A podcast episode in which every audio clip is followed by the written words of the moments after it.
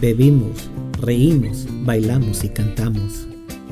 Platicamos de cosas que nunca le habíamos contado a nadie más. De esos secretos que solo se le cuentan a una persona especial. Con esas confesiones, incluso hasta lloramos y nos consolamos. De nuestros cuerpos hicimos uno, a la luz de las velas y al compás del corazón.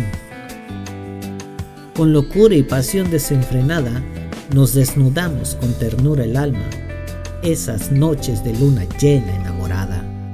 Dudo que exista otra forma más divina de entregarse en cuerpo y alma. A esto se le llama ser el amor, en toda la extensión de la